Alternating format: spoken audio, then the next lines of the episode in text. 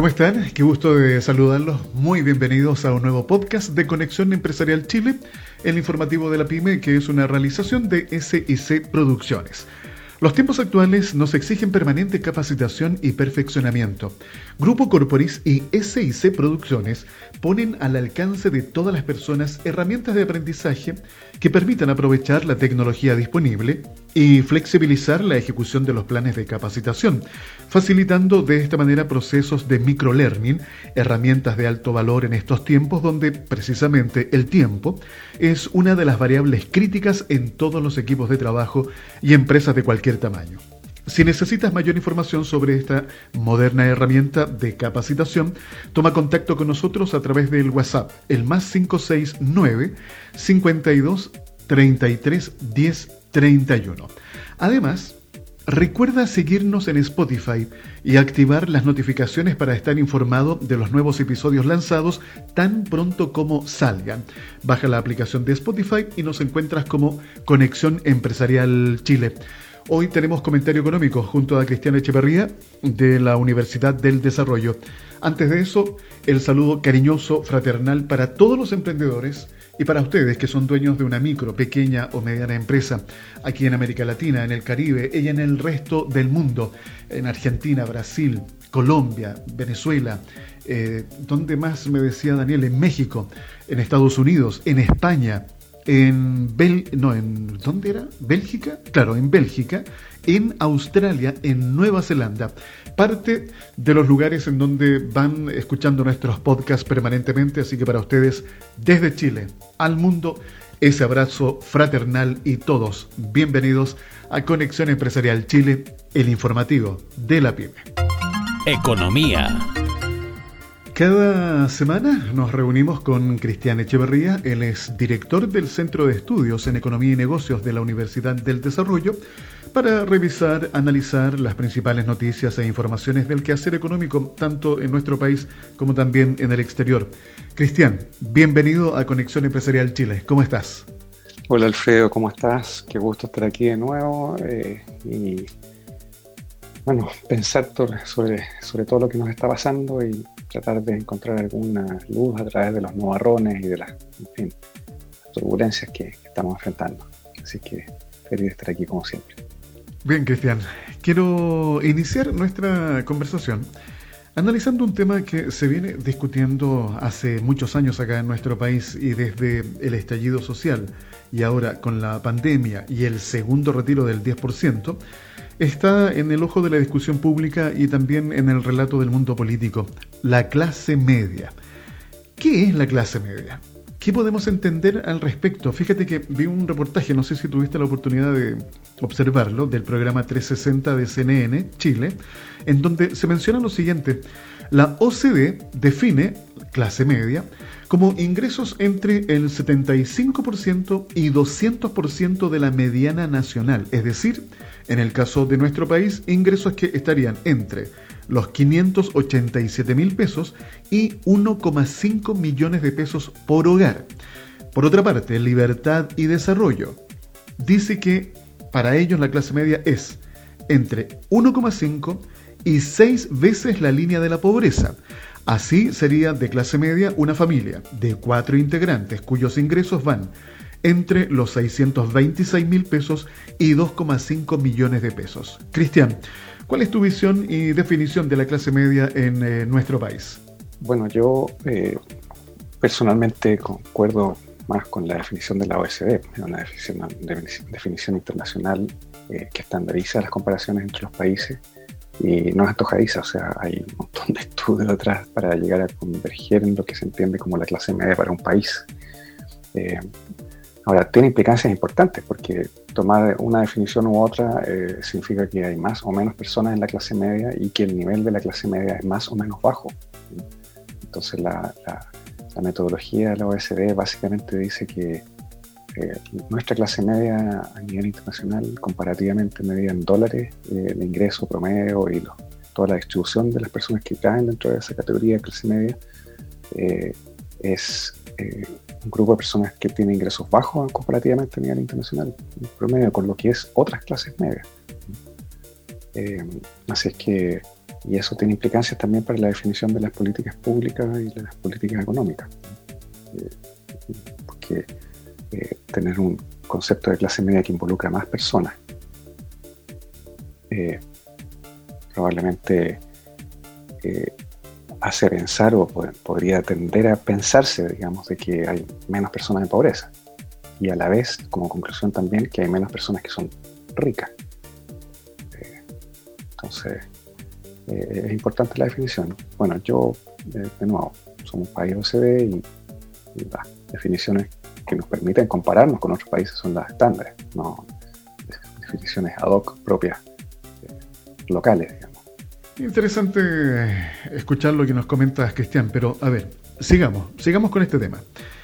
El ministro de Hacienda, Ignacio Briones, reconoce que hay confusión al respecto y afirma esa confusión es parte del problema. Voy a mencionar algunos ejemplos de personas que son de clase media que se entrevistaron en este reportaje que te comentaba realizado por CNN Chile y el programa 360. Por ejemplo, conversaron con Janet Loaiza, ella tiene 46 años, una hija de 15 años, es dueña de casa y su hogar se sustenta con el sueldo de su marido. Es un electricista industrial que gana alrededor de 700 mil pesos. Con eso, pagan el dividendo un préstamo y los costos asociados a mantenerse. Dice ella, por suerte tengo a mi hija en un colegio público, su familia es de clase media, pero de la que trabaja 12 horas para mantenerse en ese grupo. No disfrutan, no viven, viven para trabajar. Por eso expresa que las autoridades no se ponen en su lugar y maquillan la clase media. Por otra parte, más que rabia, me da pena por mi hija y por los niños que vienen. Me siento invisible, pero además somos la mano obrera. Yo no sé a qué tipo de clase media se están dirigiendo, condena esta entrevistada. Luego conversaron con ah, la publicista de 45 años, María Paz Ibáñez, quien dice que la pandemia le puso su vida de cabeza. Desde que dejó su trabajo en marzo, le ha sido imposible conseguir otro. Decidió emprender y ahora vende ropa de descanso en su Instagram. Tiene dos hijos adolescentes, está comprometida y su ingreso ahora alcanza cerca de los 800 mil pesos. En ese contexto, reconoce que sobrellevar la pandemia ha sido muy difícil, por lo que agradece poder haber retirado el 10% desde su AFP. Para mí fue un alivio porque pude pagar un montón de deudas. Generalmente por tener un trabajo, AFP, ISAPRE, auto, casa, pagas más impuestos que los demás. Uno es pobre para el banco y rico para el Estado. Esta es parte de la realidad de millones de chilenos y chilenos que supuestamente son de clase media y que no reciben ningún beneficio del Estado. Cristian, ¿cómo avanzar hacia un país más equitativo, más justo, en donde las personas puedan sentir y vivir una realidad diferente que vaya en relación al esfuerzo y aporte que especialmente realiza la clase media en Chile. Cristian. Continuando con la idea de la definición de clase media, eh, en mi percepción, eh, así todo, eh, nuestra, la clase media cuando uno la evalúa por tramos de ingreso, omite también una realidad que es súper importante, que también confunde. Y es el hecho de que si se usa solo la definición por tramos de ingreso, eh, no permite tener una verdadera dimensión de cuán pobre es nuestra clase media, porque en otros países OSD las políticas públicas son más accesibles a la, clase media. Eh, las políticas de bienestar, las transferencias, eh, la educación, la calidad de educación y un conjunto de beneficios sociales que tanto en montos como en calidad son eh, de otra naturaleza comparados con las que la clase media en Chile recibe del Estado. Entonces, en verdad, si uno ajusta por eso, que en nuestro país lo que llamamos clase media es un segmento de la población que tiene ingresos por sobre el promedio, o en torno a la mediana nacional y, de ahí para arriba, pero que eh, es una clase media o un grupo que en lo grueso se paga todo por sí mismo. O sea, la clase media en Chile es la que está en las ISAPRE. ¿Por qué? Porque el sistema de salud público es muy malo. La clase media en Chile no accede a eh, viviendas o subsidios a la vivienda eh, porque no califica por niveles de ingreso. Y la clase media es la que trata de enviar a los hijos a colegios de educación subvencionada o educación privada, la que hace todo el esfuerzo posible por... entonces, eso es lo que quiero señalar, que, que si uno ajusta por la calidad de lo que recibe la clase media en Chile de, parte del Estado, eh, y en los montos recibidos también eh, son pocos y la clase media en Chile opta por eh, proveerse por sí misma de, cosas que en otros países la clase media recibe del Estado y de, calidad aceptable o, buena. O sea, la clase media en Estados Unidos, incluso hasta clase alta, es la que recibe educación pública norteamericana, que es buena. la clase media en Estados Unidos recibe también Medicaid y Medicare eh, que son los sistemas de salud pública. Eh, así que eso creo que es importante tenerlo en claro. Cristian, quisiera tal vez eh, profundizar un poco más en lo que nos estás comentando y tal vez incorporar algunos otros elementos que tú consideras también importantes que explican eh, qué es lo que pasa con la clase media, porque se discute mucho y se conversa también sobre la calidad de las eh, remuneraciones, eh, los trabajos, ¿verdad?, que se, hoy día se ofrecen, que presentan, podríamos decir, ciertos desajustes. Hay una, una, serie de otros elementos que me parece son interesantes de poder incorporar. ¿Te parece que nos aportes alguna otra visión adicional sobre lo que también podría explicar la situación muchas veces dramática que vive la clase media de nuestro país, Cristian? Yo personalmente creo que el drama que vive la clase media en Chile, eh, en parte, se debe a que las remuneraciones en Chile y los ingresos del trabajo son bajos. Eh, es decir, comparativamente a nivel internacional, eh, en dólares, en euros, ¿cierto? Y, y, ajustados por la productividad que tanto se ha dicho, que la productividad cayó en Chile, que la fuerza de trabajo, en fin, eh, pero aún así, haciendo el ajuste, eh, las remuneraciones en Chile están bajas en comparación con países de igual etapa de desarrollo o de los que quisieran parecernos que están levemente por arriba. Entonces, eh, el punto es cómo, qué, significa, qué implica, digamos, un cambio en el modo en el cual se paga en Chile por el trabajo. y eso tiene que ver con, bueno, con, con los valores empresariales, con el modo de hacer empresa en Chile.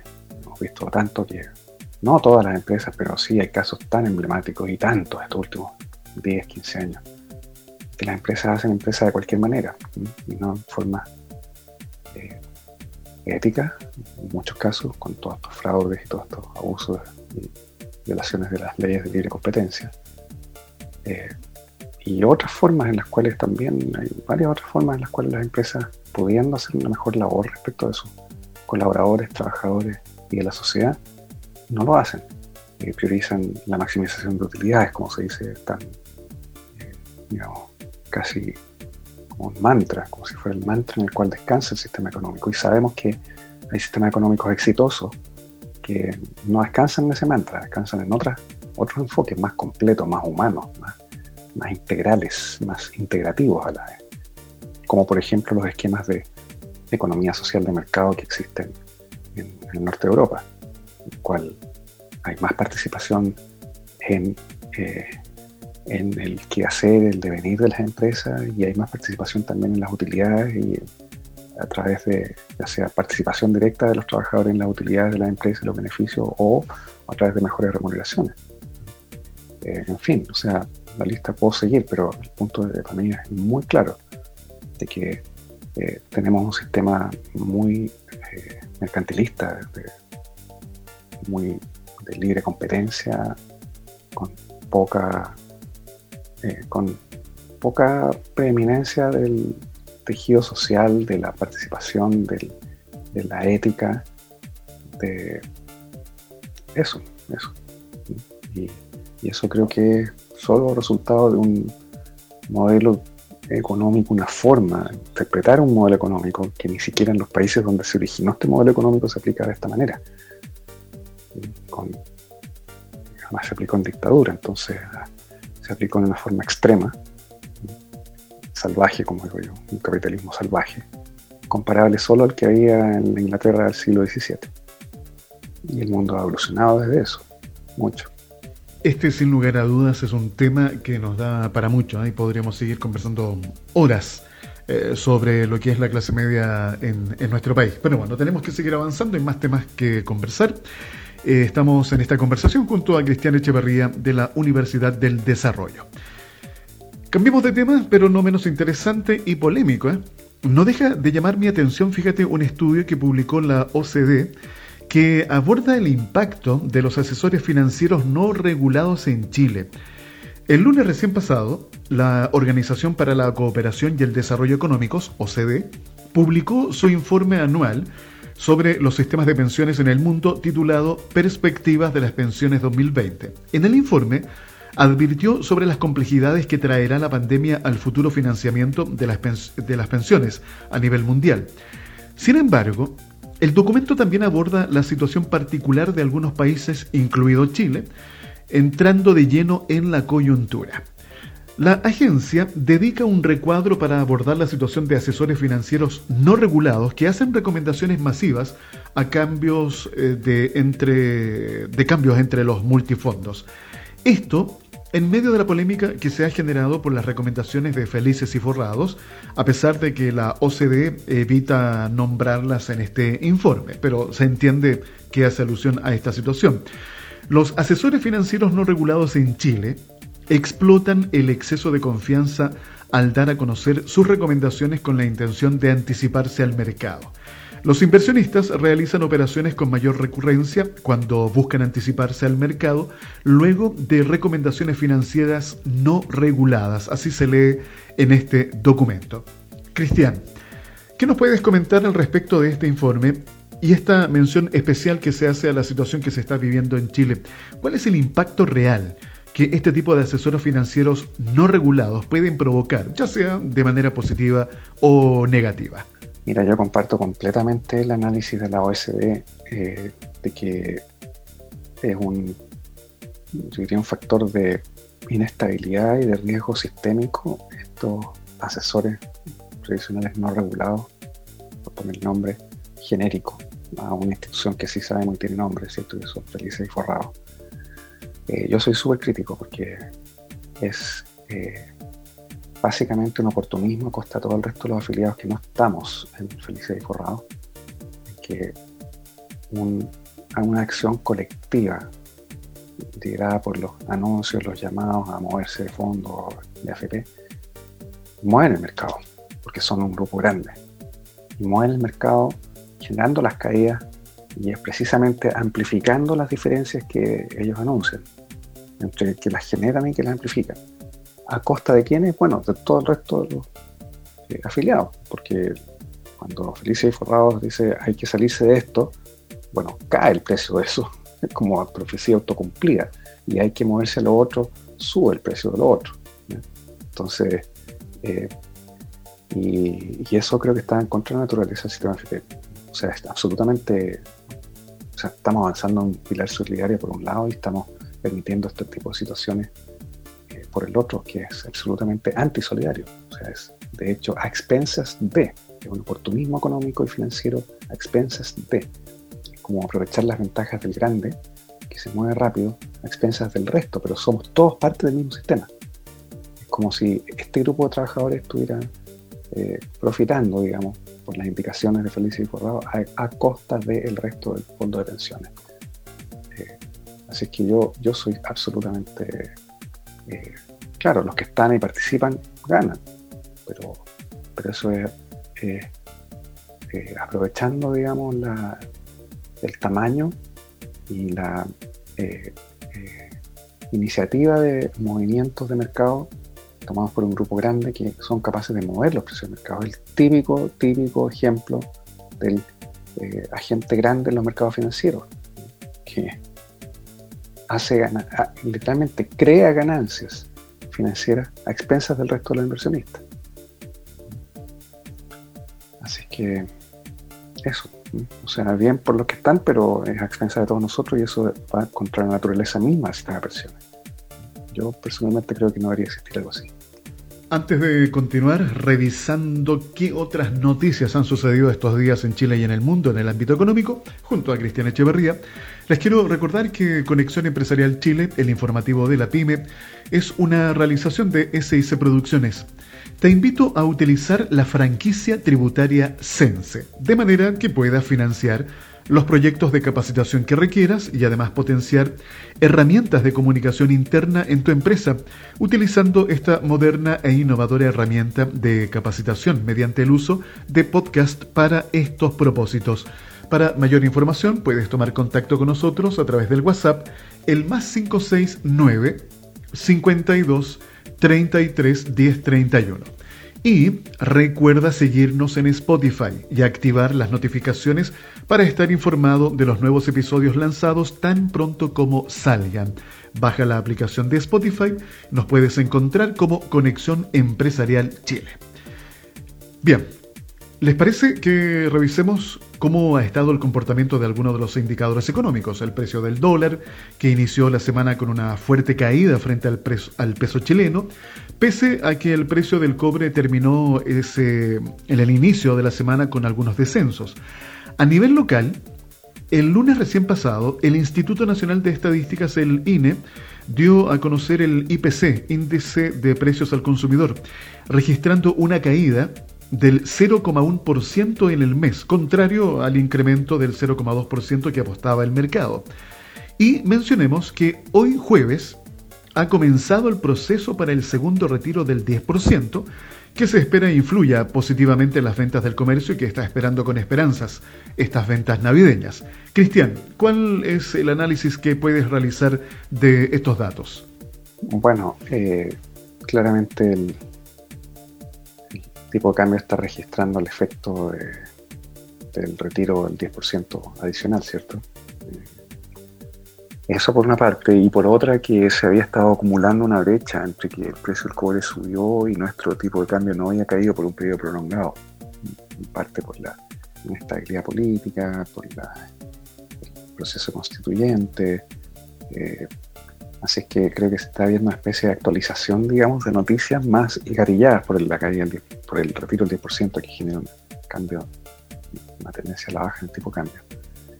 Eh, así es que creo que esa actualización nos está llevando a los niveles del tipo de cambio un poco más cercanos a lo que correspondería con los niveles del precio del cobre. Ahora yo creo que aún le queda un espacio. Pero, pero de nuevo, esto está sujeto a los altos y bajos de los riesgos nacionales, más los riesgos geopolíticos e internacionales. Nuestra segunda ola de eventual contagio, estamos a puertas, eh, probablemente va a tender a revertir esta baja del tipo de cambio transitoriamente, nuevamente. Así que con altos y bajos yo creo que vamos a ver una evolución en promedio a la baja, pero con fluctuaciones importantes todavía. En ida y vuelta, estas correcciones no son lineales.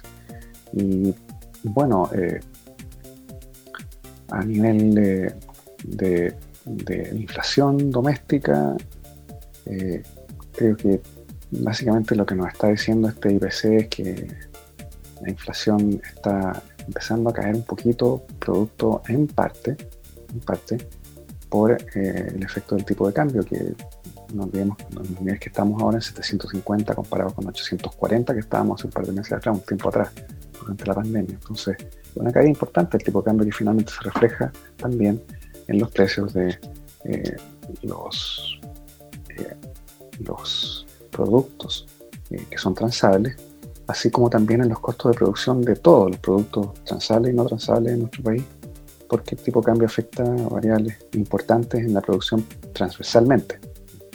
Por ejemplo, el precio de la energía, que está expresado en dólares por efecto tipo de cambio, eh, la conversión de precios en dólares internacionales del petróleo, por ejemplo, el carbón o los hidrocarburos, eh, se transmite finalmente a una baja. Entonces, hemos visto que los precios de los combustibles han bajado y se van a seguir esa tendencia por el mecanismo este, de eh, estabilización de precios del petróleo. Así es que creo que vamos a tener todavía inflaciones bajas por un tiempo, eh, mientras se siga transmitiendo digamos, a la economía esta baja del tipo cambio y, eh, los precios de la energía a, a usuarios, finalmente. Finalmente, vamos a revisar parte de lo que ha estado sucediendo en el plano internacional. Comencemos aquí con nuestros vecinos. En Argentina, expertos estiman inflación del 50% para el 2021. Los analistas consultados por el Banco Central de Argentina esperan un alza relevante en el costo de la vida también en el año 2022. Asimismo, prevén que el próximo año el PIB volverá a crecer. La edición de noviembre del relevamiento de expectativas de mercado, el REM, que es la encuesta mensual que realiza el Banco Central de Argentina para conocer las previsiones que tienen algunos de los más importantes actores del mercado, muestra que los analistas prevén para 2021 una inflación del 50% para el país sudamericano, superior a lo que con seguridad se registrará en el año 2020. Por otra parte, China coge el trono del comercio mundial. La recién estrenada alianza entre Asia y Pacífico confirma la pujanza de la región en la economía mundial y refuerza el papel de Pekín como adalid del eh, multilateralismo. La carta de presentación es de por sí rotunda. 15 países del mundo, con China entre ellos, y que en conjunto representan el 30% del PIB mundial, han firmado la mayor alianza comercial del planeta, bautizada como Asociación Económica Integral Regional, RCEP por sus siglas en inglés. Está formada por naciones de Asia y Oceanía y deja al margen a Estados Unidos, retirado de los grandes acuerdos de comercio desde la victoria electoral de Donald Trump en el año 2016. Con sus más y sus menos, pues los críticos advierten de las limitaciones y escasa ambición de este pacto, esta Asociación Económica Integral Regional constata varias realidades. El auge de Asia en el panorama geopolítico y económico mundial y el creciente rol de China como autoproclamado adalid del eh, multilateralismo en época de repliegue. Y por otra parte, reaparecen los fantasmas de una guerra comercial en Estados Unidos, un reporte de Reuters reveló que la saliente administración de Donald Trump está preparando nuevas sanciones para al menos una docena de autoridades chinas por su presunta participación en la descalificación por parte de Pekín de los parlamentarios de la oposición elegidos en Hong Kong. Cristian, eso es parte de lo que ha estado sucediendo en algunas economías del mundo. ¿Qué nos puedes comentar? Bueno, la verdad es que Argentina está en una situación bien difícil porque después del fracaso del gobierno de Macri en, su plan económico, la inflación se instaló por sobre el 50% anual. Eh, y, una economía en recesión con inflación alta, se llama una economía en esta inflación. La inflación, de hecho, no contribuye para nada a la recuperación económica porque erosiona el poder adquisitivo de los salarios, del cual depende eh, la expansión de la demanda agregada, que es la estimulación finalmente de la economía y el crecimiento. Entonces, es como una trampa. Eh, y creo que las cifras lo que están mostrando es que eh, básicamente esta trampa va a persistir todavía en 2021 y para adelante. Ahora, si bien va a haber crecimiento el próximo año, 2021, pero también es cierto que la base de la comparación es que el crecimiento y la actividad económica en 2020 eh, ha estado absolutamente deprimido. Entonces, respecto a esa depresión, claro, va a haber un crecimiento, pero creo que Argentina es de los países en el mundo que va a tomar eh, media década probablemente superar o volver a niveles de eh, condiciones de vida semejantes, siquiera semejantes a las que tenía previa a la, pandemia. Ahora, en cuanto al la recuperación de China, tanto en lo económico como en lo geopolítico y en lo comercial, eh, sin duda, eh, bueno, está cambiando el escenario global. O sea, China está acomodándose, ¿cierto? Encontrando, eh, abriéndose espacio, digamos, en, en, su rol de líder mundial, que creo que está definitivamente en una competencia de supremacía con Estados Unidos. Y eso es lo que va probablemente a ser la tónica del siglo XXI. China históricamente siempre fue una potencia enorme. Históricamente hasta alrededor del siglo XVIII, siglo XIX, que tuvo una decadencia importante, y para qué decir el siglo XX hasta la revolución maoísta. Eh, pero previo a eso, por miles de años, China fue siempre una gran potencia a nivel global. Entonces creo que lo que está haciendo China es recuperar simplemente, porque ahora tiene las condiciones, las capacidades, además el modo de gobierno es muy favorable, porque es un modo de gobierno centralizado, entonces eh, lo que se hace se hace con un interés de Estado, tanto en lo público como en lo privado está todo supeditado a políticas de Estado. Así es que eh, creo que no va a ser más que una historia de roces y de encontrar una forma de equilibrio en la cual finalmente China sea reconocida por el peso que tiene. Creo que eso es lo, que va a distender eh, y va a reducir las posibilidades de, eh, de, nuevas guerras comerciales o de roces geopolíticos en las zonas limítrofes con países de la zona, de la región o de control marítimo en el Océano Pacífico y en el Mar de China. Entonces, creo que eso es lo que, y eso puede tomar varias décadas de aprendizaje, de, tanto de China misma, eh, de usar con, eh, digamos, con sabiduría y respeto, digamos, su poder, eh, respeto a las otras naciones que la rodean y que, con las cuales coexiste. Y también de los países que ven su poder desplazado, como Estados Unidos o los G7.